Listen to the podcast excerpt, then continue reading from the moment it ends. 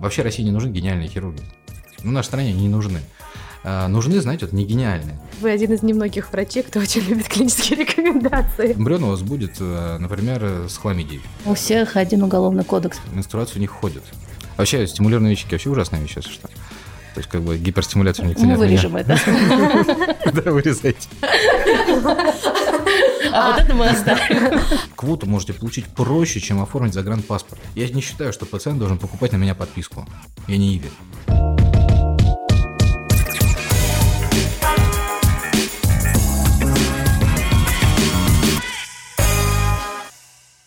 Добрый день, я Мзея Левиашвили. Я Рабаданова Ася, и это подкаст «Когда родишь». Сегодня у нас в гостях Дмитрий, репродуктивный хирург. Здравствуйте. Большое спасибо, что пришли к нам в гости. Дим, скажите, пожалуйста, что такое репродуктивный хирург? Кто это? Ну, вообще такого нет. Это вы придумали, да? То есть, как бы репродуктивный хирург, это, э, у меня такая есть история, знаете, у меня мой товарищ гинеколог, он, когда мы были помоложе, когда его спрашивали, э, люди женского пола, а кем вы работаете? Ну, как-то так. Он говорил, я репродуктивный хирург. Нет такой репродуктивный хирург, есть эм, отрасль репродуктивной хирургии. То есть репродуктивная хирургия – это любые виды хирургических вмешательств, которые направлены на фертильность, да, на репродукцию. И здесь можно назвать репродуктивным хирургом и гинеколога чаще всего, конечно, и уролога, кстати, как вариант, да, андролога, и, в принципе, классического хирурга, который, например, оперирует тяжелые формы эндометриоза. То есть, ну, то есть репродуктивная хирургия – это область мультидисциплинарная, это не является каким-то а, таким мы не являемся монополистами точно. Да? Ну, То есть это не узкий профиль. Это не узкий профиль. Мгм. Обычно эм, в, в профиль любого оперирующего гинеколога входит репродуктивная хирургия. А, но это не значит, что есть, ну, я занимаюсь только репродуктивной хирургией, я называю себя репродуктивным хирургом. Нет, конечно. Но вообще надо отметить, что, наверное, это большая особенность, которая у нас в стране встречается. Наши западные коллеги, они более мультимодальные. Те же репродуктологи являются в большей степени хирургами и акушер-гинекологами, они рожают, э, собственно, уже своих пациентов. А здесь у нас есть, собственно, какое-то разделение, большая специализация. И, наверное, нет такого репродуктолога, у которого нет одного, двоих, скажем так, своих карманных хирургов. Я думаю, что вы со мной согласитесь. Ну, это да, наша страна вообще любит все делить, да, и как гинеколог во всем мире, вы знаете, он и акушер, и онколог, и как бы...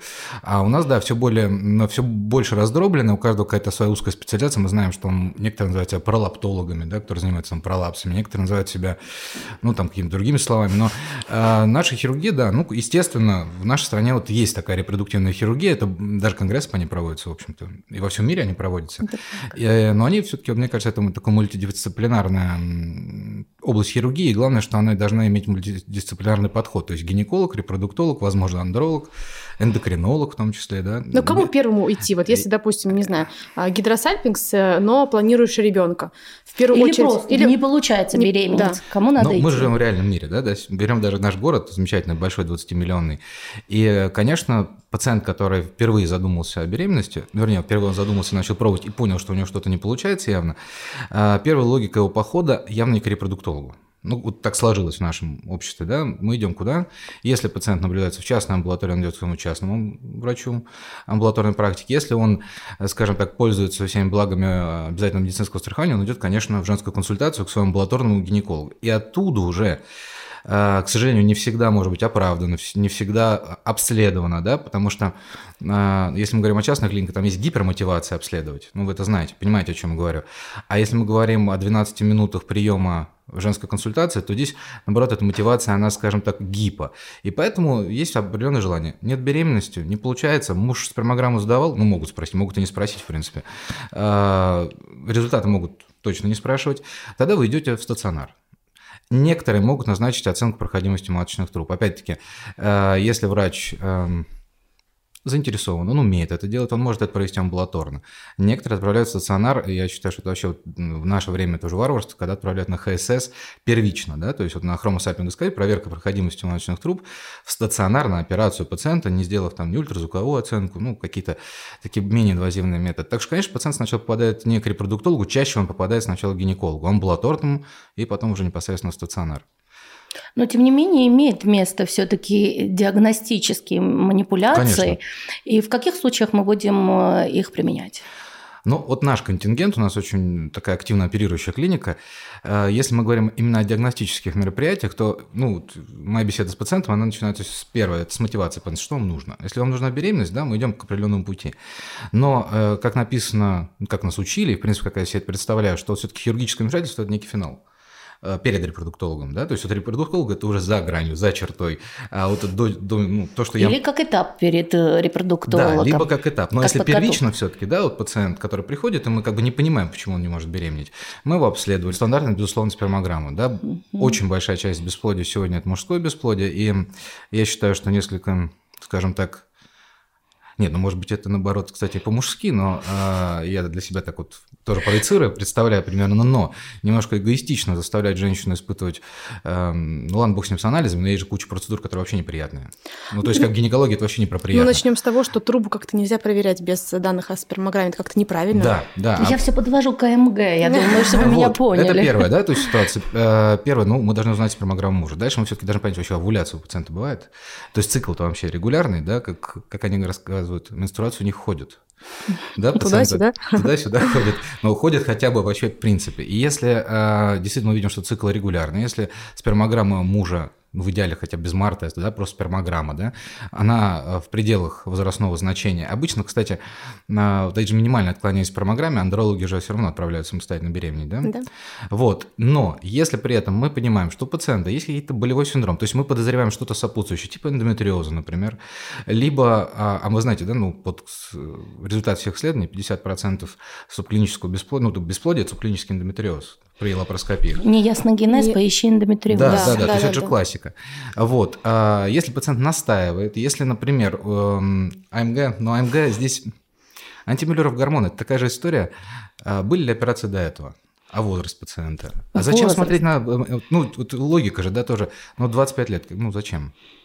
Есть же ультразвуковое исследование, много фолликулов, да, ну, как бы, чтобы посмотреть, что он выше, да, но здесь уже овуляция. То есть, конечно, диагностические процедуры, они есть, но у нас в клинике стараемся минимизи- сделать минимальным количеством диагностических операций, и все-таки чаще, чаще мы идем на диагностическую лапароскопию с точки зрения поиска, когда есть э, подозрение, что либо есть эндометриоз, либо есть какой-то выраженный спаечный процесс, у пациента было, например, оперативное вмешательство в анамнезе. Э, в этих ситуациях, да, диагностика имеет место быть. А вот либо сочетанная, да, операция, когда, например, ну, э, циркляж мы делали, когда недавно мы просмотрели проходимость маточных труб. Ну, сочетали. А вот изолированная диагностика оперативная, ну, это уже, мне кажется... А какой максимальный порог возрастной э, при диагностической лапароскопии? Но сегодня возрастной порог, он э, устанавливается пациентом, как правило, как мы с ним работаем, потому что пациент, эм, хорошо ли это плохо, но как бы это тренд, да, и как бы это действительность, которая сейчас есть. Пациент, когда приходит к врачу, если опять-таки он не просто пришел удалить полип или там э, соперировать кисточку, да, как они говорят, а если это пациент мотивированный, который разбирается в своем здоровье, которому он читает перед этим, правильные ли вещи он читает, неправильные, но он уже хочет с вами разговаривать. И вот знаете, вот эта пятиминутная консультация, она уже невозможна. То есть пациент начинает задавать вопросы. И возрастной порог... А Знаете, самый сложный разговор, вот пациент, отвлечься, если а, удаление матки. Понимаете, миома матки, там, тяжелый эндометриоз матки, ну, естественно, пациенты после 40. И вот вопрос удаления матки. Каждый день такие разговоры просто. И пациент, который ты говоришь, вы знаете, вам надо, наверное, удалить матку. Пациент 49 лет, например. Пациент говорит, зачем? Я говорю, ну, у вас есть опухоль матки, она приносит страдания. И дальше вот я всегда начинаю с того, ваша цель, вы хотите беременеть? Если вы хотите беременеть хоть в 50, я вас пойму, мы не будем удалять матку. Мы пойдем сложным путем. Мы будем удалять узлы, назначать вам специфическую терапию. Э, Это будет тяжело, это тоже не приносит большого здоровья, но, по крайней мере, у вас будет возможность какая-то забеременеть. Мы знаем факты, что беременность возможна, индуцированная э, медикаментозными препаратами, там, да, ну, Донорскими программами. да. Пожалуйста, донорские программы, они сейчас вполне доступны, это не фантастика. А, ну, здесь важный вопрос, хотите ли вы этого. Если вы хотите, будем бороться. Пациент имеет право на, скажем так, на сегодня, да, пациент имеет право на выбор своей жизни, как бы нельзя сказать пациенту в 50 лет, что нет. Ну, с какой беременеть, вы чего? Да. Но мы можем сказать о вероятностях и шансах, тем не менее. А да? вы знаете, вероятность, а, ну, безусловно, вероятность это уже репродуктолог. Конечно, мы можем сказать больному пациенту, что вы знаете, вот, ну, э, я обычно говорю следующим образом, что само- самостоятельно беременность, скорее всего, у вас невозможно, ну, хотя я не бог, и как бы нельзя сказать 100%, да, но 99,9, да, беременность невозможно, но всегда есть репродуктологи, они вам, возможно, смогут помочь. Ну, я тут э, спрашивала как раз-таки касательно такого метода исследования, как проверка проходимости маточных труб. 40, вот пришла пациентка, представим клиническую картину, низкий авариальный резерв, 40 лет, репродуктолог говорит, поздний репродуктивный возраст, низкий резерв, вам надо делать ЭКО. Смысла проверять проходимость матча труп нет, потому что уже как бы время. Часики-то тикают, любая, любимая фраза.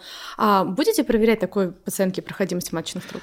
Пациент имеет право на оказание помощи, во-первых, вы же это понимаете. То есть, если человек приходит и говорит, требует оказания медицинской помощи, он может быть очень мотивирован своим амбулаторным врачом, вы должны это понимать, который э, некоторыми это определенные, во-первых, скажем так, настороженность по отношению к ЭКО. Есть такая группа пациентов, их немного, но они есть.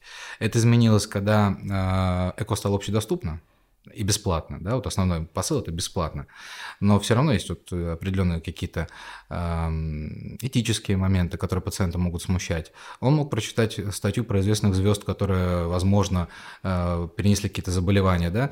Э, люди читают же, да, в интернете много пишут, поэтому пациент имеет право требовать. И, конечно, я могу объяснить, что это бессмысленно. Да, у вас трубы будут проходимы, отлично, но вы все равно не забеременеете, у вас нет здоровых собственных яйцеклеток, вам нужна донорская яйцеклетка, потому что ваш... Ну, к примеру, к примеру. Да, к примеру. Или, например, у вас яичник один, а второй, к сожалению, не работает, а, то в этой ситуации, конечно, ну, пациент имеет право настаивать. Но, тем не менее, в первую очередь мы будем оценивать показания. Наверное, нас, настойчивое желание конечно. пациентов – это, наверное, второе место. Конечно, не меню, да, то есть человек не сидит с меню, не выбирает, хотя такие пациенты есть. Но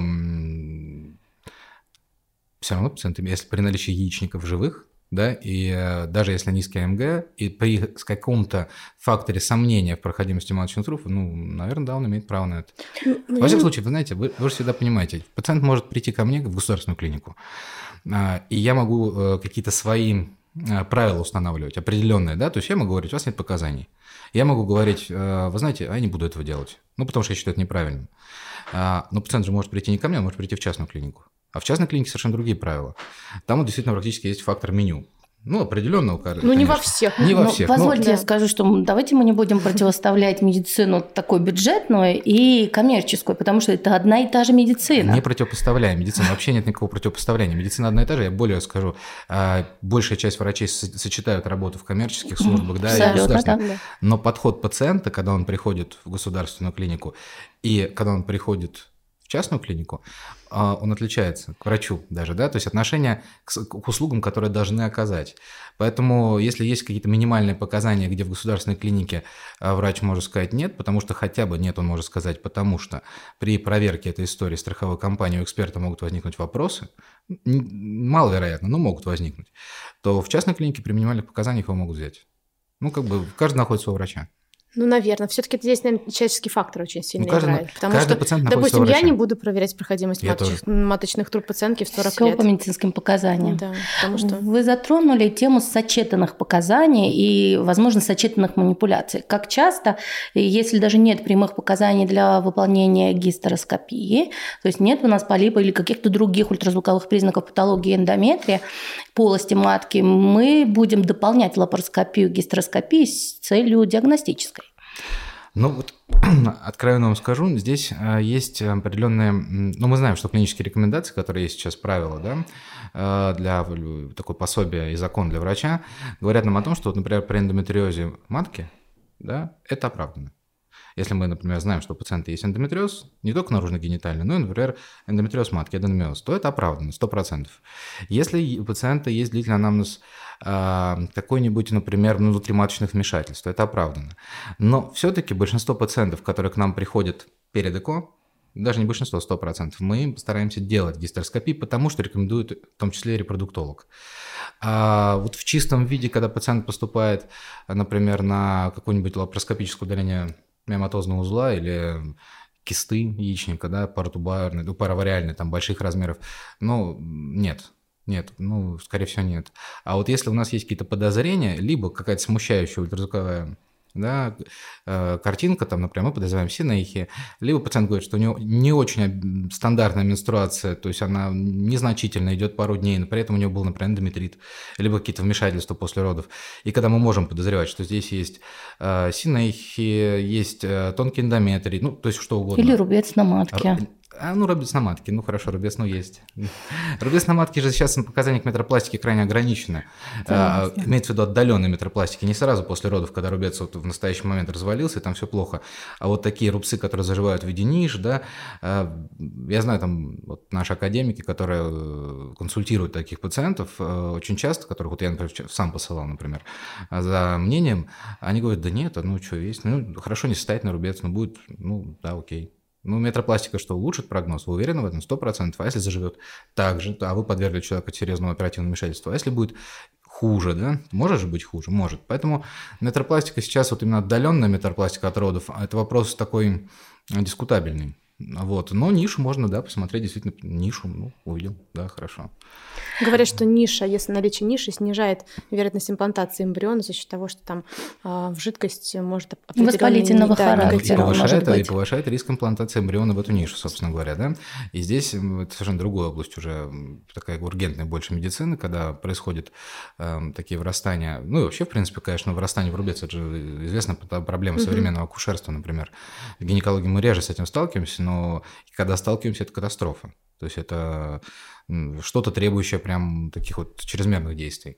Э, в частности, там, эмболизация маточных артерий, которые тоже не улучшают репродуктивный прогноз, да, а, опять-таки, у минимального количества пациентов, но все-таки в условиях эндометрита, там, кровотечения, эмболизация спасает жизнь, но при этом и матку, но при этом может вызывать дальнейшие проблемы там с кровоснабжением миометрии, эндометрия. Ну, вы знаете это лучше меня. Да, мы потрясаем, мы очень любим, мы очень любим эмболизацию маточных Поэтому, артерий. кстати, вот если говорить об ургентности какой-то, это не совсем репродуктивная медицина, но э, хирургия, ну вот если раньше мы, когда появилась эмболизация маточных артерий, стационаре.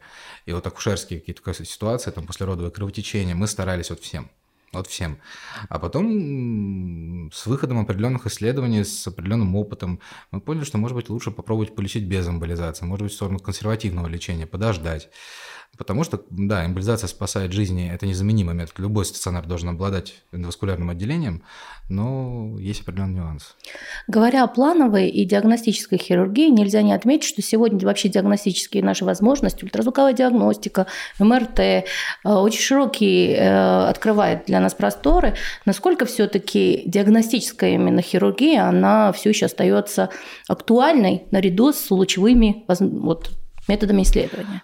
Не, ну сегодня абсолютно фантастические возможности визуализации, это надо признать, да, если мы даже не говорим, если даже брать один и тот же ультразвук, есть трехмерная ультразвуковая, да, визуализация, есть МРТ, там, ну, то есть э, возможности визуализации, они совершенно фантастические.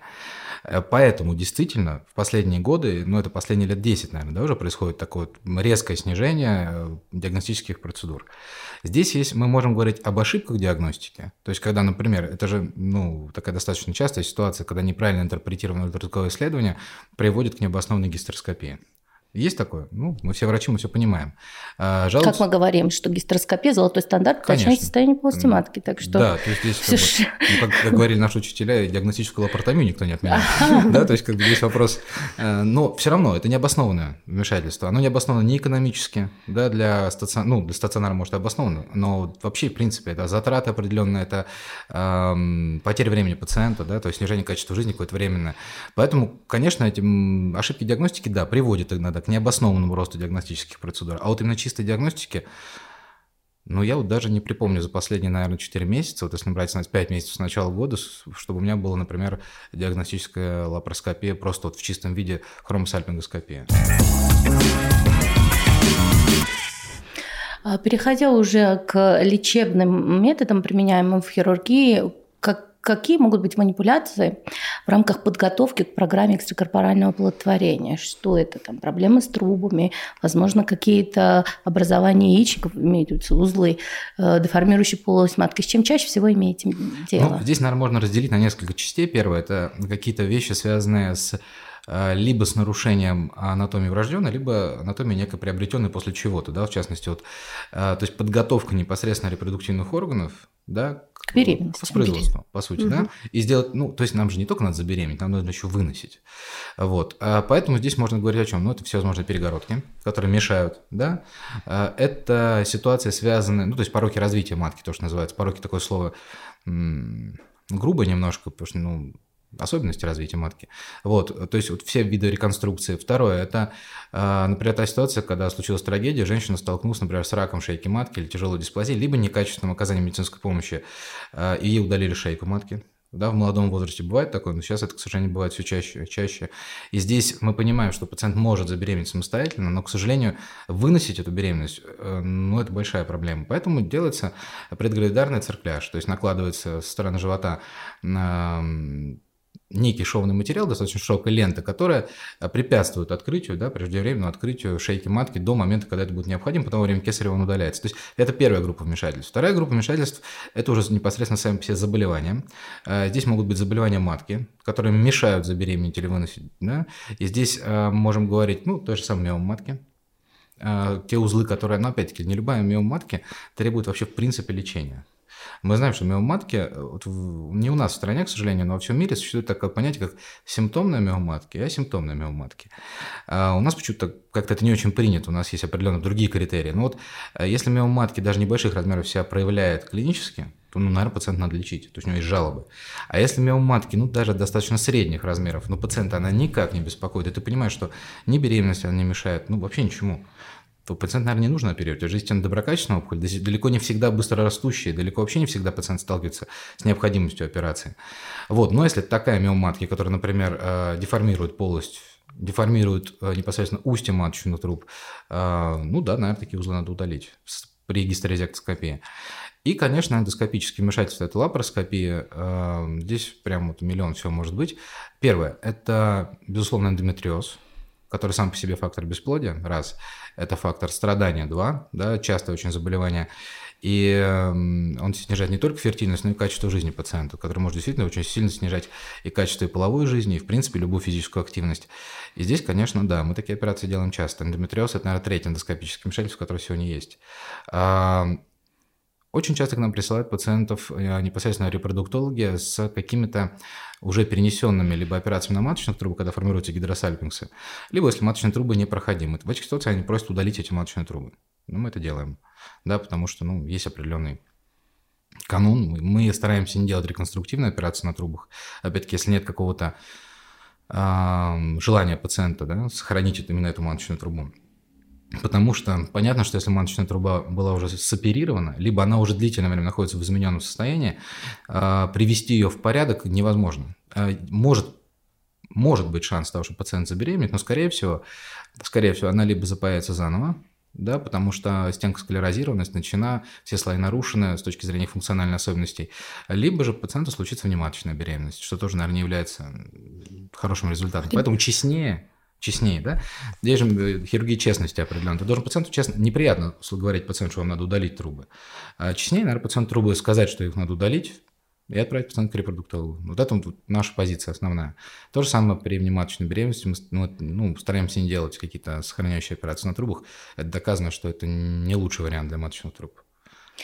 Если мы говорим об эндометриозе, который в целом клинически себя не проявляет, но тем не менее есть находки на ультразвуке, возможно, даже какие-то достаточно крупные эндометриомы, 4-5 сантиметров. Насколько это показания для того, чтобы делать оперативное вмешательство еще до того, как мы получили да, биологические материалы, имеем какой-то да, запас фертильности, скажем так? Здесь очень такой интересный, сложный вопрос. С одной стороны, есть клинические рекомендации, которые были, вот последний пересмотр, по-моему, был в 2021 году, следующий в 2023.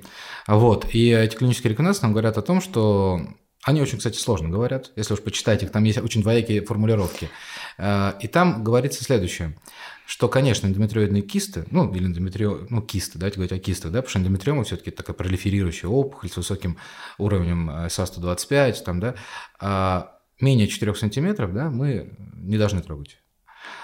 Сразу есть определенные нюансы. А если нет подозрения, что это не доброкачественное заболевание, или там сомнения есть определенные, если это не вызывает болевой синдром, если это не там еще что-то. Ну, то есть очень много «не». И э, сейчас будут говорить о 6 сантиметрах. Я слышал, да, речь идет о 5-6 сантиметрах. И здесь э, клинические рекомендации дают определенную свободу. И эта свобода, в принципе, она правильная, потому что э, если мы говорим о пациенте, который к тебе приходит вообще без симптомов, но у него, например, есть 5 сантиметров объем яичники, А мы знаем, что эндометриозные кисты даже на ультразвуковом исследовании смотрятся весьма специфически. То есть есть прям узнаваемые, да, а есть, например, вот какие-то вот странные. А насколько возьмете на себя ответственность и не будете их оперировать? Ну вот вопрос. А, скорее всего, будете. Да, я знаю, 99% гинекологов это делать будут. Будут. А другой вопрос, когда касается рецидива. То есть, когда ты уже знаешь, что у пациента была, например, эндометриозная киста, например, 5 лет назад. И выросла еще раз. И выросло еще что-то. Ну, ты уже уверен, что это эндометриоз. Тогда да, тогда ты скажешь, слушайте, у вас есть план на беременность. Первый вопрос, который задается пациенту с эндометриозом, это ваши репродуктивные планы. Если вы спланируете беременность, то, конечно, сначала идите к репродуктологу. А были истории, когда репродуктологи отправляли нам, нам обратно пациентов, ну, логика была какова, давайте вы заберете а, ваши яйцеклетки, да, и э, сделать крем-консервацию либо яйцеклеток, либо, например, еще лучше, если эмбрионов Эмбрион. уже, да, а, и вернетесь к нам. А тогда мы уже соперируем все, что нужно. Да, если, ну, например, болевой синдром беспокоит пациента, а репродуктолог не берет на забор, потому что есть объемы в яичниках.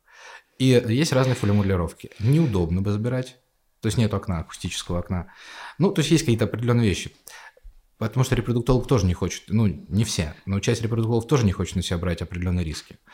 Но это тоже можно понять, в общем. Ну, тут такая история, ведь каждый пациент – это не просто абзац там в гайдлайне, в клинических рекомендациях или в учебнике. Но живем, к сожалению, по клиническим рекомендациям.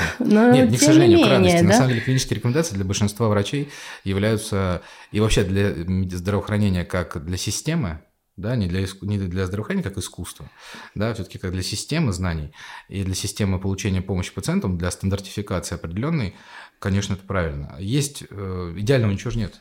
То есть как бы невозможно создать идеальные, прям для любого пациента подходящие клинические рекомендации. Клинические рекомендации должны быть очень просты.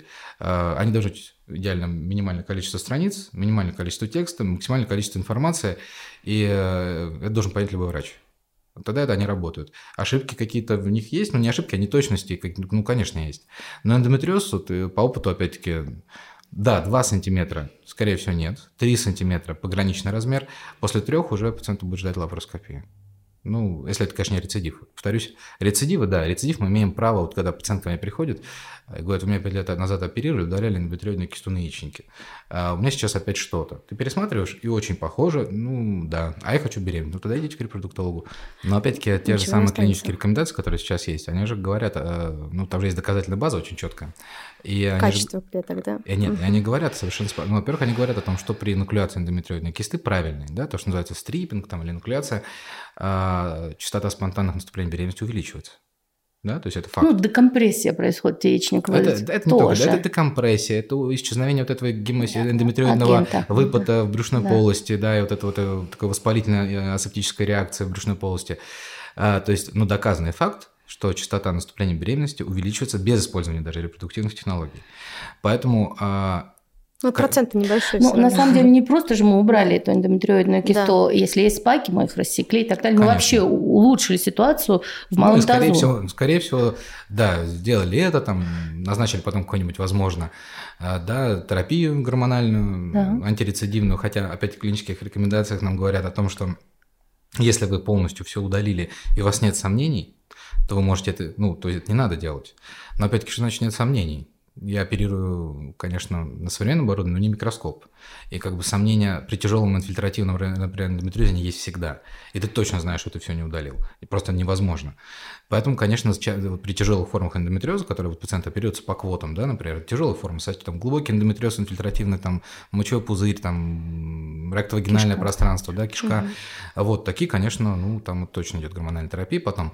А, но у меня есть очень много пациентов, которые после хирургии эндометриоза малых форм, так называемые малые формы, и удаление, например, даже иссечения, не прижигание ни в коем случае, а вот именно иссечение эндометриоидных а, гетеротопий или инфильтратов на брюшине, они спонтанно беременны, хотя до этого многие годы не могли. А, то есть есть, конечно, прямая корреляция между эндометриозом и бесплодием и излечением хирургическим эндометриоза. У меня два вопроса. Что происходит до операции по поводу эндометриоза и после? Первый, когда мы говорим о пациенте, что ему предстоит э, вмешательство на яичник, предупреждают ли хирурги о том, что в любом случае это будет влиять на вариальный резерв? Всегда. Э, всегда, мы это всегда предупреждаем, при том мы говорим следующим образом. Во-первых, мы узнаем репродуктивные планы. Может, пациент не хочет беременеть, у него уже там 10 детей сидит. Но здесь как бы вопрос в этом. А, обычно мы вот, кстати, спрашиваем про репродуктивный план. Ну, до 40, понятно, не у всех есть, так или иначе, может быть, даже еще человек об этом не подозревает. После 40 все-таки есть нюансы, потому что если пациент, например, там совсем не хочет, ну, никто не будет ему, конечно, убеждать.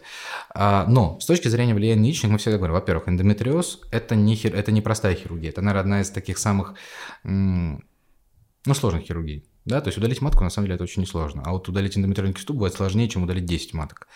Потому что помимо самой кисты, которая не так легко удаляется, как хотелось бы, есть еще коагуляция. Если ты не хочешь коагулировать, ты можешь яичник зашить, что тоже не очень хорошо для яичника. Ну, мы же понимаем, да, что компрессия яичника, снижение его кровоснабжения, плюс шовный материал, который непонятно, какое влияние оказывает на ткань яичника, э, это тоже не всегда хорошо. Ну, то есть, как бы, да, мы предупреждаем пациента, что, скорее всего, результат здоровья это вам принесет только с точки зрения излечения эндометриоза, но в плане репродукции ваш потенциал не повысится. А, потому что у вас останется Просто ваше количество ацитов, оно конечно, вам не повезло женщинам, оно конечно изначально, мужчинам повезло, оно бесконечно, ну, при, при здоровье определенном, а у женщин оно конечно. И вот если оно сейчас такое, то после операции оно станет чуть меньше. Можете ли вы забеременеть? Можете, но, да, ресурс у вас чуть-чуть уменьшится. Может, чуть-чуть, может, не чуть-чуть. Мы же знаем истории, когда тяжелый эндометриоз после яичника вообще без фолликулов. То есть, ну, это, это правда, это не зависит, кстати, в принципе, от, наверное, даже определенных э, каких-то хирургических навыков. Скорее, это зависит э, от степени распространенности, хотя это зависит от инструментов от видов энергии. Но еще и гормональная терапия после операции, которая вот порой С какими рекомендациями вы отпускаете пациента? Он сразу же маршрутизируется, например, в женскую консультацию? Да, да. Или какие-то другие рекомендации от вас тоже могут быть? А наши рекомендации, учитывая, что мы стационарное звено, и опять-таки мы являемся для женской консультации, по сути, таким вот инструментом хирургическим, а мы рекомендуем только вот ближайшая перспектива, да, то есть это антикоагулянты, а, снижение рисков тромботических осложнений, возможно, антибактериальная терапия, если требуется, но чаще всего нет, да, потому что сейчас антибактериальная терапия применяется только на, если это плановая. Ну, это за час до операции, uh-huh. да, стандарт. Вот. А дальше Или, наверное, паци... контрацепция, если это показано. А, ну да, контрацепция, опять-таки, это не очень уже наше. То есть, мне очень, скажем так, а, в... Это не должен делать хирург. Uh-huh. Это должен делать врач амбулатории, который отправил пациента неправильно определять так всю дальнейшую тактику жизни пациента, которого ты больше не увидишь. То есть пациент отправится к тому врачу, который его сюда направил, врач оценивает его состояние, дальше принимает решение совместно с пациентом, э, что он будет делать. Назначать ли он будет гормональную контрацепцию, либо он будет, опять-таки, согласно действующим клиническим рекомендациям, которые там есть, да, контрацептив, либо он э, назначит, например, э, визану, ну, к примеру, да, то есть какие-то, ну, то есть либо вообще ничего не будет назначать да, действую опять, согласуюсь опять-таки с клиническими рекомендациями. Но врач-хирург обычно, конечно, не должен в этом участвовать, потому что, эм, ну, потому что он его дальше не будет наблюдать, как правило, все-таки. Вы знаете, когда в Германии был, просто я обратил внимание, вот такая там история была интересная. Там есть хирурги, они ротируются. Э, вот врач может находиться целый день в оперблоке. Он может сделать там 5 операций, например. Он видит пациента только на столе. Ну, он ознакомливается, естественно, с историей болезни, да, с какими-то моментами. А дальше он, пациент уезжает, он его больше не видит. Мне казалось сначала это дико, ну как же, ну пообщаться с пациентом перед операцией, да, ну зайти после, спросить, как вообще дела-то. Определенная система, потому что, э, наверное, не всегда врач, который оперирует, может, ну, должен э, принимать участие в дальнейшей жизни пациента, вот назначениях, может быть, он даже не всегда компетентен в этом. А все-таки амбулаторный врач в этом смысле должен, должен, не, факт, что есть, но должен быть более образован в плане каких-то вот таких э, послеоперационного ведения и вот репродукции, чем хирург.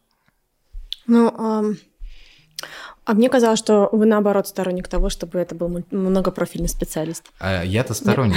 Мы же живем а, в разумном Реально. мире, да? То есть я вообще сторонник того, что врач должен уметь все, но все это невозможно. А, то есть как бы вот эра Ломоносова, она закончилась вот тогда, потому что вот я всегда говорю своим ординаторам, а, всегда об этом, что э, вообще России не нужны гениальные хирурги. Ну, нашей стране не нужны. Нужны, знаете, вот не гениальные. А ну, потому что гениальный хирург, он сможет, ну, максимум прооперировать трех человек в день. Ну максимум, а нам надо оперировать миллионы. Поэтому нужны не гениальные, нужны хорошие универсальные хирурги, которых, вот знаете, вот можно разбросать по всей России, и они вот будут всех лечить хорошо, качественно и а, как бы очень а, стандартно можно даже. А гениальные, ну отлично, пусть они будут где-то в каких-то центрах, институтах, еще где-то, да, сверх... За да Винчи, да? Если бы у нас были все хорошие стандарты... Нет, да Винчи должно быть общедоступным тоже. Да Винчи, да, это один из инструментов, и все, это один из доступов. Притом не факт, что это доступ через 10 лет мы о нем услышим, да, потому что какой-то странный такой недоробот. Но есть, и почему? Но есть люди, которые очень говорят, что за этим будущее. Возможно, будущее. Мы об этом узнаем лет через 10. Вот. Если бы за ним было, в принципе, будущее, да, Винчи существует уже давно, я думаю, что цена бы на него очень сильно падала, да, и как бы, а, ну, как-то не очень распространение. Он такой, в Европе, в Европе говорят, что это очень дорого просто. А если вернуться к хирургии на трубах, а, очень а, многие репродуктологи считают, что хирургия на трубах приводит к снижению вариального резерва, потому что нарушается кровоснабжение яичников. Как быть, если вот ситуация следующая? У пациентки, допустим, планируется ЭКО, низкий резерв и гидросальпингс. Заболевания, которые требуют немедленной хирургии, но в то же время мы понимаем, что это может привести к снижению вариального резерва. И здесь на чаше весов э, риск либо какого-то воспаления, которое может случиться у нас после пункции, к примеру, осложнения, либо снижение вариального резерва уже что есть, то есть. Как здесь быть, как вы считаете? Слушайте, насчет кровоснабжения яичника. Ну, давайте так, яичник кровоснабжается вообще, основная, я вот тут прямо моя диссертация. Яичник кровоснабжается из двух основных источников. Первый – это яичниковая артерия, которая там отходит либо от почечной, либо от аорты, в зависимости от стороны. А второй – так называемый рамиоварец. Рамиоварец – это те, эм, скажем так, анастомозы между маточной артерией, собственно говоря, вот и яичниковой. Да? То есть вот они там проходят и питают, опять-таки, далеко не у всех активно, и поэтому не у всех есть там после, после гистерэктомический, например, синдром, а матку удалили, яичники выключены. Далеко же не у всех бывает. Да. А это бывает у трети, да, то есть у 30% рамиоварицы принимают вот такое активное участие в кровоснабжении яичника. А вот насчет того, что яичник кровоснабжается из э, артерии маточной трубы через настомозы, ну, есть такие работы. Но, опять-таки, здесь вопрос, наверное, знаете, в чем заключается? В том, что раньше, раньше э, все же оперировали достаточно грубыми источниками энергии, типа монополяра, когда действительно коагуляционный эффект идет там на глубину 5 а, миллиметров да, от источника, где вы ткань пересекаете. И в этой ситуации, наверное, повреждалась ткань яичника, снижался реальный резерв. Сейчас а, я не знаю современные московские клиники, где оперируют ну, вернее, знаю, наверное, но, а, скажем так, современные московские клиники не используют в репродуктивной хирургии, в принципе, вообще в гинекологической практике с целью гемостаза, с целью гемостаза монополяр да, потому что это грубо. Это действительно оказывает очень негативное влияние и на яичник, да и вообще на организм. А, поэтому используется либо биполярная энергия, ультразвуковая энергия, которая а, не обладает фактически латеральным поражением. Латеральным – это которое идет от инструмента. И я, если честно, не уверен, что вот удаление маточной трубы окажет какое-то катастрофическое влияние а, на вариальный резерв женщин даже после 40 лет, когда к ишемии яичники крайне чувствительны. То есть далеко не уверен. А с точки зрения того, чтобы оставить и сделать, например, ЭКО на фоне гидросальпингса, а, мы всем, ну, а даже если получилось, например, ну, во-первых, не факт, что получится, имеется в виду забеременеть. Не-не-не, только получить эмбрион. А, только получить эмбрион. Ну, а, ну, получить, может, и можно. Ну, как бы, опять-таки, а если вы, например, э, акустическое окно будет проходить частично через трубу, вы инфицируете? Ну, то есть здесь очень много нюансов. Ну, риски есть, риски безусловно. Есть. Риски есть, поэтому, скорее всего, опять-таки, вот здесь, вот в этой ситуации э, пациент должен иметь информацию. То есть мы что делаем? Мы говорим, вот есть такие исследования, они нам говорят о том, что вот так-то так-то, если трубу удалить, то то-то снизится на столько-то процентов. Но вот так-то так-то, и эмбрион у вас будет, э, например, с хламидией. Вы на что согласны? И пациент должен вести сказать, а я согласен на то-то, на то. Ну, наверное, должно быть так, да? То есть, как бы пациент должен понимать все исходы. Ну, опять-таки, это гипотеза. Это гипотеза, но я не уверен, да? То есть, ну, бывает и по-разному. Это смешно. Так, то есть, ну, как бы лучше удалить, я поняла, да? Ну, я считаю, да. Гидро... Ну, трубу перед ЭКО надо удалить.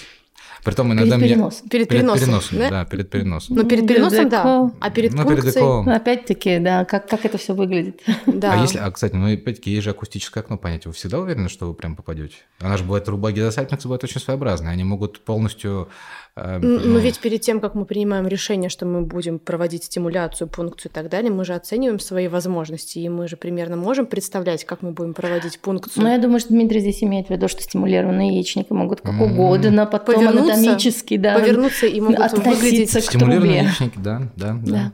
Вообще, стимулированные яичники вообще ужасная вещь, если что. То есть, как бы гиперстимуляцию не Мы вырежем это. Да, вырезайте. А вот это мы оставим. А я, да вырезайте. Это про гидросальпинс или про что? Чудеса монтажа. А на самом деле я видела как-то раз лапароскопически, как делали пункцию яичника. У пациентки очень высоко были яичники, не было возможности. Все мимо льется. Да, все мимо льется. Я не знаю, как они собирали хоть какую-то фолликулярную жидкость. Единственный раз в жизни я оперировал чистый пиавар. Пиавар. Вот еще в жизни никогда не оперировал, молодая женщина. Она решила поехать в Бельгию, сделать ЭКО. И поехала, и там пунктировали яичник, и через три дня у нее случился пи... Я такого в жизни не видел. Вот клянусь. Такой запах я вот никогда, даже галоперитонит так не пахнет. Я уж не знаю, что они сделали. Наверное, они мазки не были. Я не знаю, что они сделали. Как это можно вообще такого добиться. Но это был чисто пиавар, и мне пришлось им... Да. Не сохранили яичник. Это был единственный яичник. Вот не знаю, что там дальше у него было в Бельгии с теми яйцеклетками, которые получили, но вот. Так что... Но они, наверное, тоже зацвели все, не? Воспалительная проблема. Скорее всего, да. Да, воспалительные проблемы все они такие, очень неприятные. Да, совсем. Мы когда пунктируем пациентам, если есть эндометриома, а, если вдруг у нас есть вообще подозрение, что мы прошли по капсуле или как, мы обязательно антибиотики назначаем. А вы говорите, что после лапароскопии вы не применяете при эндометриозе а зачем? Не, ну смотрите, у вас же пациент обследован. Не, ну, anyway, знаете, мало нет, ли. Ну, он же обследован. Эндометриоз – это, в принципе, асептический процесс. Там же нет воспаления такого. Но, тем не менее, там хорошая почва, чтобы что-то росло. Но он же не растет, иначе бы эта киста нагноилась. Угу. Да, то есть, понимаете, гемосидерин – чудесная питательная среда. Это прям как вот этот, как его, кровавый агар, или как он назывался, ну, да, он есть. пептонный бульон и так далее. Угу. На них же чудесно все растет на крови. Поэтому, если бы там что-то было, она бы нагноилась. А так эндометриоз – это асептический процесс. Я считаю, что вообще вот в настоящий момент э, та чехарда с назначением антибиотика, который есть, при том это доходит до дебилизма, когда одни и те же люди, которые тебе читают лекции о том, что антибиотики назначить нельзя, сами это назначают. То есть, ну, это перестраховка. То есть люди перестраховываются реально. И я сам на себе это точно знаю, что ну, я вот могу тоже назначить антибиотики, например, на 5 дней. Да, я понимаю, что это нельзя делать. Ну, то есть вообще на 5 дней вообще смысл. А как бы зачем, главное? А если уж ты назначаешь, ну, назначь на 7 но я назначу на 5. У меня все время была теория такая, когда лекция, помню, студентам читал, что на 5 дней назначают антибиотики, в пачке 10 таблеток чаще всего. А вторую пачку покупать деньги. Поэтому как бы антибактериальная терапия должна быть очень обоснована. А сейчас, ну, после ковида, когда каждый гражданин нашей страны фактически получил пачку антибиотиков просто... Если бы одну. А если бы одну, если бы угу. помоксиклав, да, вот, то мне кажется, что надо как-то очень аккуратно, аккуратно с антибиотиками, да, с резистентностью, потому что уже растет иногда такое, что не лечит ничем. И самый распространенный вопрос у пациенток, которые пережили удаление маточных труб. Через сколько можно беременеть? после лапароскопии удаления маточных труб, будь то э, гидросальпингс или внематочная беременность. Ну, раньше стандартом считалось вообще, когда трогаешь матку, год не беременеешь. В принципе, в принципе. Год. Ну, год. Но с другой стороны, когда вы удаляете маточную трубу, вы не вторгаетесь в миометрий. Да, то есть как бы у вас нет деструкции миометрии, вы ничего не шьете. Вот, поэтому я считаю, что после удаления маточных труб, ну, месяц, да, как бы а что? А почему нет? Опять-таки, эм, современные правила, они основываются на опыте. Опыт был раньше, это когда трубы пересекали монополяром. Действительно, есть воздействие некротические, могут какие-то быть изменения в миометрии и разрыв, э, знаете, видели, да, вот разрывы матки в углу, да? Я видела. Да, а если это классическая миомоктомия, тубоктомия, которая выполнена сегодня современным методом энергии, то, пожалуйста, она что, заживет через две недели. А, как бы здесь вопрос, вы не вторгаетесь никуда, это фактически как разделение, ну, не спаек, конечно, но все равно, то есть это такое что-то очень малоинвазивное. Маточные трубы, они, я считаю, так. Миомоктомия – другая история. Но вот именно если маточные трубы, пожалуйста, через месяц к врачу ЭКО. А если без вскрытия ну, миомоктомию делали? А здесь вскрытие без вскрытия – это же больше вопрос м- риска разрыва матки по рубцу. Да, и как бы здесь, э, на самом деле, я в принципе не очень понимаю. Э, бывает миомоктомии со вскрытием полностью, которые ну, как мне кажется, ты выполняешь намного более качественно, чем а, когда ты удалишь, например, 20 узлов без вскрытия полностью. Ну, то есть разные бывают миомоктомии. Здесь подход должен быть такой, что, в принципе, любой пациент после миомоктомии угрожаем разрыву рубцу, ну, по рубцу во время беременности и родов. Поэтому, а, опять-таки, старые правила нам говорили о том, что 12 месяцев после миомоктомии любой да, пациент должен а, воздерживаться от беременности. А если пациентка не написала разрешение на удаление маточных труб? Но вы видите, что это ей просто необходимо, потому что выражены спайки, непроходимы, удалять эту трубы надо, потому что повторно придется проводить лапароскопию по поводу гидросальпингса, наверное, процентов 90. Вот в такой ситуации сделаете э, ли вы удаление маточных Нет. труб или нет? Сто процентов. Ну, во-первых, сто процентов пациентов, которые идет на операции, сто процентов. Я вообще очень серьезно отношусь к вопросу согласий. А И помимо информированных согласий мы обсуждаем с пациентом, ну вот, чтобы вы понимали уровень да, согласия, это даже пациенты пишут отказ от удаления матки. То есть, как бы, когда даже, может быть, ее не очень надо удалять, вот переменопаузе, просто там какие-то ситуации такие. То есть, а пациент дает согласие перед операцией на все. То есть, если мы видим на осмотре перед операцией, например, у пациента есть хотя бы какое-то предположение, что это там есть гидросальпингс, или же я вижу спаечный процесс брюшной полости по данному УЗИ, это же видно иногда, ну, прям очень хорошо. Или же у меня есть сомнение, что там, например, яичник – это не какая-то простая серозная киста, цистенома, а что-то более сложное, я вижу какие-нибудь разрастания по внутриконтуру, то я буду брать максимальное согласие не только на расширение объема, но и, например, конверсию доступа, то есть на все, на все, на все. И если пациент такого согласия не дает, то вот что бы ни случилось, я этого делать не буду. Я буду стараться делать, ну, как старые вот эти все пластические операции на трубах, да, то есть мы будем доходить в фимбриальный отдел маточной трубы, открывать фимбри, опорожнять этот гидросальпингс, делать неосальпингостомию, там, фимбриопластику и так далее. Насколько это все эффективно, ну, э, скажем так, ну, это не очень эффективные методы лечения, э, ну, иногда, да, работает. Ну, очень, ну, не часто, но работает. Но пациент имеет право сказать нет. То есть это его труба, он как бы может с ней остаться. То же самое, как бы это его матка, он имеет право сказать, не удаляйте мне матку, мне она нужна. Вот. Мы сейчас делаем все, что... Задача хорошего врача, в принципе, убедить пациента в правильности решения, которое ей говорит врач. Если врач, врачу, врачу пациент доверяет, и как бы врач убедил, то есть он был очень убедителен, он привел аргументы, то на самом деле пациенты в большинстве своем соглашаются с тактикой предложенной. А бывают абсолютно такие упертые пациенты, которые говорят, нет, 100%, но таких все-таки меньшинство, там, один из десяти. А здесь очень важен контакт пациента с врачом. То есть из этого я со своими пациентами я с ними беседую лично, долго, как бы вот, э, может быть, даже нудно иногда они со мной беседуют, и мне, может быть, времени на это не очень нет. Но я свою логику доведу, я пойму, что хочет больной, потому что любой путь оправдан, если есть цель. То есть цель просто, например, забеременеть, я считаю, это святая цель. Да? То есть как бы человек имеет право забеременеть в любом возрасте, в любой ситуации, вот он имеет право на это. Потому что в этом, в принципе, основная цель человека, ну, в большинстве своем, репродукция. Но вот если этой цели нет, то есть почему пациент говорит, нет, беременеть я точно не буду, да и не от кого, и уже детей там 10, просто хочу сохранить. Но вот просто хочу, я считаю, это вот, глупость. Когда пациент приходит и говорит, что я больше не смогу забирать, я говорю, да почему так решили? Я говорю, еще 20 лет назад, ну, при определенных финансовых проблемах, да, действительно встал бы вопрос о том, что ну да, вот, вот так. Но сегодня, когда вы квоту можете получить проще, чем оформить загранпаспорт, понимаете? Проще. Вам даже особо чуть делать не надо, за вас все сделать. Соберут все эти за вас анализы, документы, отправят на эту комиссию. Врач на этой комиссии будет защищать ваши документы там с пеной у рта. Взгляд хирурга на получение Понимаете? И вы получите эту квоту. А да еще за вами побегают, потому что квоту надо выполнить, понимаете? Государство говорит, как в смысле вы взяли 200 квот и не сделали к концу года? Значит, в следующий раз мы вам дадим 100. И вы начнете бегать, искать их везде, понимаете? Пациенту даются все условия для того, чтобы размножаться. Дмитрий, понятно, что вы тесно сотрудничаете с репродуктологом, репродуктологами. Насколько вообще вот эта связь хорошо сейчас налажена между хирургом и репродуктологом?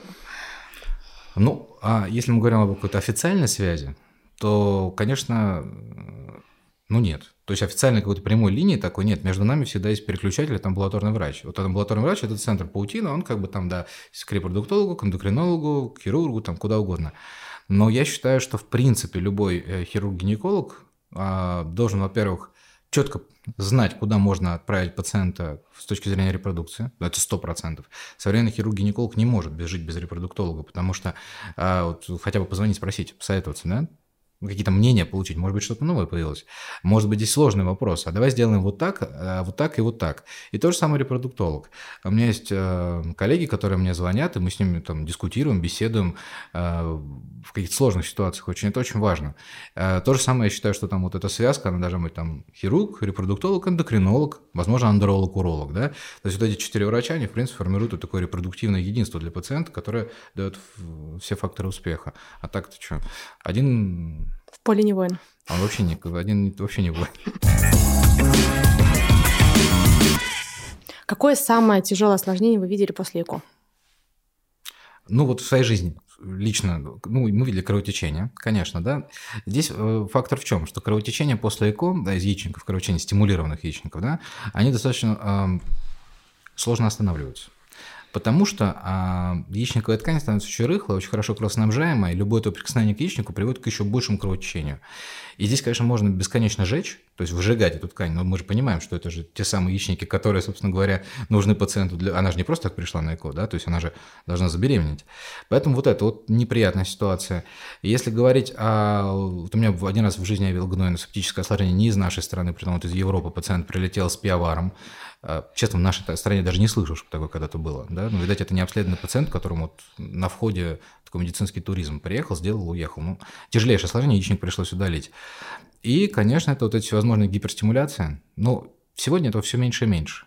То есть, видать, грамотность все-таки, э, грамотность и контроль. То есть, если раньше грамотность мы видели в основном в каких-то крупных таких центрах репродуктивных, да, вот мы там знали, там есть такая-то клиника, такая-то клиника, а, то сейчас, наверное, все-таки контроль поставлен, государственный контроль, в том числе и над частными, мелкими, небольшими, да, клиниками и а, частно практикующими репродуктологами так поставлен, что и вот эти клинические рекомендации так работают, что вот свободы такое вот назначение каких-то неправильных стимуляций э, и схем, э, ее нет. Из этого мы, ну, стиму, гиперстимуляцию, ну, наверное, я вижу вот в отделении, например, да, ну, это, наверное, один пациент в месяц. Раньше это, это все равно много. очень много. много. Ну, что значит много? У нас 12 женских консультаций, у нас гигантский округ. Это не так много. Опять-таки, гиперстимуляция, гиперстимуляция рознь. То есть бывают такие гиперстимуляции, но для того, чтобы пациент лежал в реанимации, я даже, если честно, ну, не вспомню, когда это последний раз было. Но, тем не менее, госпитализация – это значит клинич... клинически значимая ситуация. Конечно, это боли в животе, это там снижение определенного количества белка, там это вот такая вот, ну, там есть, да, э, такие вот, ну, вот в последнее время все реже и реже. То есть гиперстимуляции мы сейчас видим мало. И поэтому, кстати, от врачейков, в принципе, мы проблем сейчас не видим. А, ну, я вообще забыла, когда у нас была гиперстимуляция последний раз. Ну, у нас есть ресурсы для того, чтобы это не допустить. Ну, потому что вы работаете по определенным правилам. Да, у вас есть определенные правила образования. То есть, когда человек работает по правилам, у него обычно проблем не бывает. А когда начинаются, знаете, вот есть же такие а, особо одаренные люди, которые... Эм, авантюристы? Они не авантюристы, они считают себя изобретателем, наверное. Ну, то есть вот сейчас я подберу вам индивидуальную схему. Это то самое искусство. Индивидуальную. Мне сразу, когда мне говорят, мне подобрали индивидуальную схему, я сразу в смысле, Какую индивидуальную схему? В чем? В чем она индивидуальность? ну, как бы расскажите мне, какая особенность есть. Вот, а, ну, у каждого своя совесть.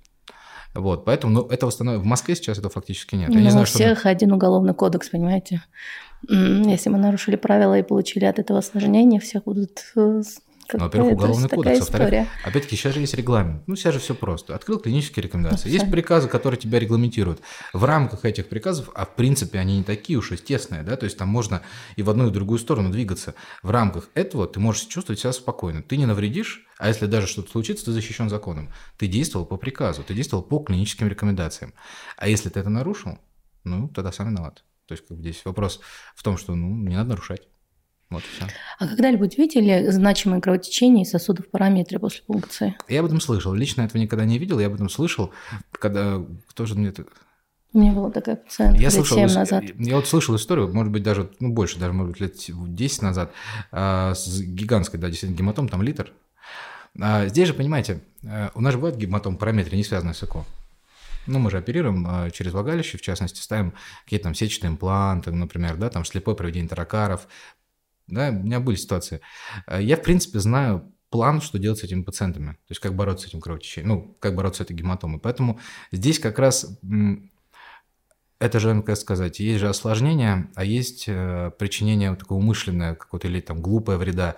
Осложнение, оно, в принципе, не бывает медицины без осложнений. Но интервенция подразумевает, что что-то может случиться. Конечно. И как бы осложнение – это естественное течение вмешательства. Ну да, это может быть нежелательный результат, но это естественно.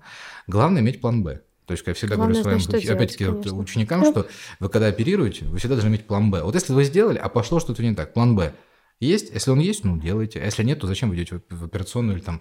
Э, ну, то есть, как бы здесь... Это как раз, мне кажется, не самое ужасное. Вот э, хуже это гнойно-септические осложнения, когда явно что-то нарушено, то есть явно есть какое-то нарушение техники проведения, да, и пациента вот это да, это вот прям нехорошо. Это прям какая-то не совсем плохая история. А все возможные кровотечения, ну, все бывает. Как бы все лечится. Я не слышал в последнее время каких-то ужасающих историй про пациентов после ЭКО.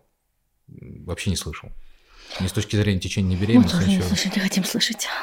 Ну, а, наверное, потому что что-то поменялось сильно, да? Я вот даже могу на, на камеру сказать, что на самом деле, если вспомнить, как мы работали лет 10 назад и сейчас, это очень большая разница, очень многое изменилось. Я своим пациентам говорю, слушайте, ну вы намного не рассчитываете. Ну, вообще хороший процент 30 у хорошего врача в хорошей клинике. А там, ну, как пойдет, 20-25. Такие, да, я говорю, да. Так приходится, мне так повезло. Какой шанс уникальный. И тут мне рассказывают, что оказывается хороший процент, то есть средний процент, это уже там 50-60. Я думаю, боже мой, сколько всего изменилось все там за 5-6 лет. Да, то есть как это все шагнуло вперед. Ну, поэтому, э, понятно, меньше проблем. Да, то есть как бы у вас изменяются тоже технологии, то же самое у нас. И когда пишутся любые клинические рекомендации, любые протоколы, любые приказы, они все равно ориентируются на то, что было, на опыт. Да, мы же оп- оперируем опытом. А опыт в медицине, к сожалению, он очень быстрый. То есть у вас меняются технологии раз в несколько лет, у вас меняются препараты раз в какое-то время. Когда вы оперируете, вот, в частности, удаление маточной трубы, да, приводит к, там, к тому, к тому-то. Ну, может быть, раньше приводило, а сейчас, наверное, это совсем уже не так, а надо пересмотреть, изучить. Ну, понимаете, сейчас же никто это изучать не будет, уже же есть костяк там определенный, сложившихся мнений. Дмитрий Игнатьевич, вы один из немногих врачей, кто очень любит клинические рекомендации. Слушайте, нельзя А что значит любит? Я заведующий отделение городской больницы.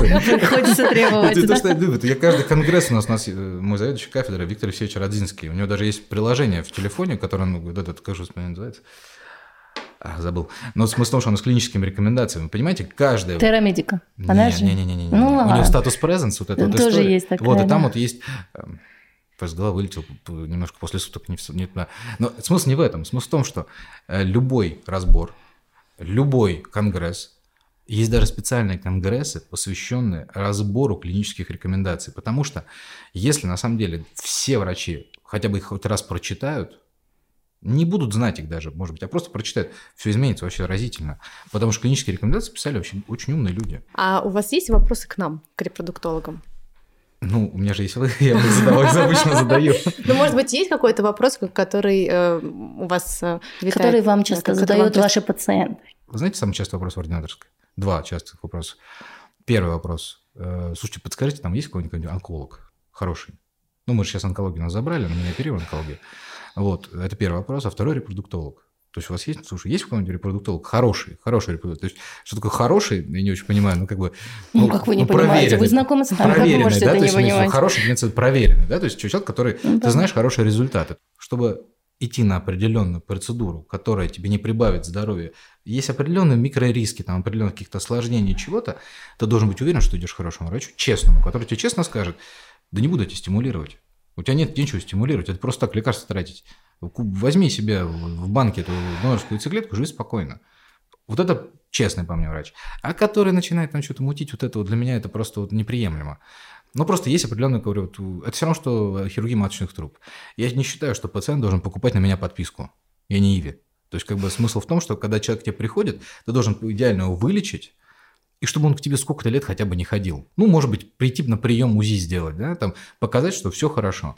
А когда ты сначала пациенту сделал фимбриопластику, потом ты сделал ему тубатомию после внематочной беременности, а потом еще раз фимбриопластику, а потом ты эту трубу в конце концов по рекомендации репродуктолога через хрен знает сколько лет, когда пациент уже 45, и у него там ММГ удалил, а дальше пациент еще пошел за донорской яйцеклеткой, ну, то это уже подписка такая вот, ну, которая совершенно не нужна. У меня была такая пациентка. А правильно, потому Ужас. что че- нам же неудобно говорить нет. Мы же хотим быть хорошими. Хороший же хирург – это врач же оценивает хирурга не по... Вернее, пациент оценивает хирурга не по его умению. Откуда он знает, какие у него умения? Ты можешь делать прям сверхсложную операцию. И вот, вот так вот у тебя рубчик чуть-чуть криво будет. И скажет врач, что-то у тебя был криворукий хирург какой-то. А можешь вообще ничего не сделать и сделать идеальный шовчик. Ну, хирург золотые руки. Просто Понимаете? снаружи видно, Поэтому, да? когда ты пациенту говоришь нет, тебе же хочется быть хорошим, говорит, слушайте, ну сохраните мне трубу. Или я пойду к другому врачу. Вот еще, знаете, такая есть история. Я пойду к другому врачу, я всегда говорю, идите. Я говорю, помощь должна быть востребована. Я говорю, я никогда не настаиваю ни на чем, никогда ни в чем не уговариваю. Я привожу аргументы. Слушают аргументы, хорошо, не слушают, ну, как бы свободная касса. Дмитрий, большое спасибо за ваш визит, за честный разговор. И вам спасибо за приглашение. Очень интересная тема и разговор. Спасибо. Надеюсь, что нашим пациентам будет очень интересно. С вами были Рабаданова Ася. Имзия Левяшвили, подкаст «Когда родишь».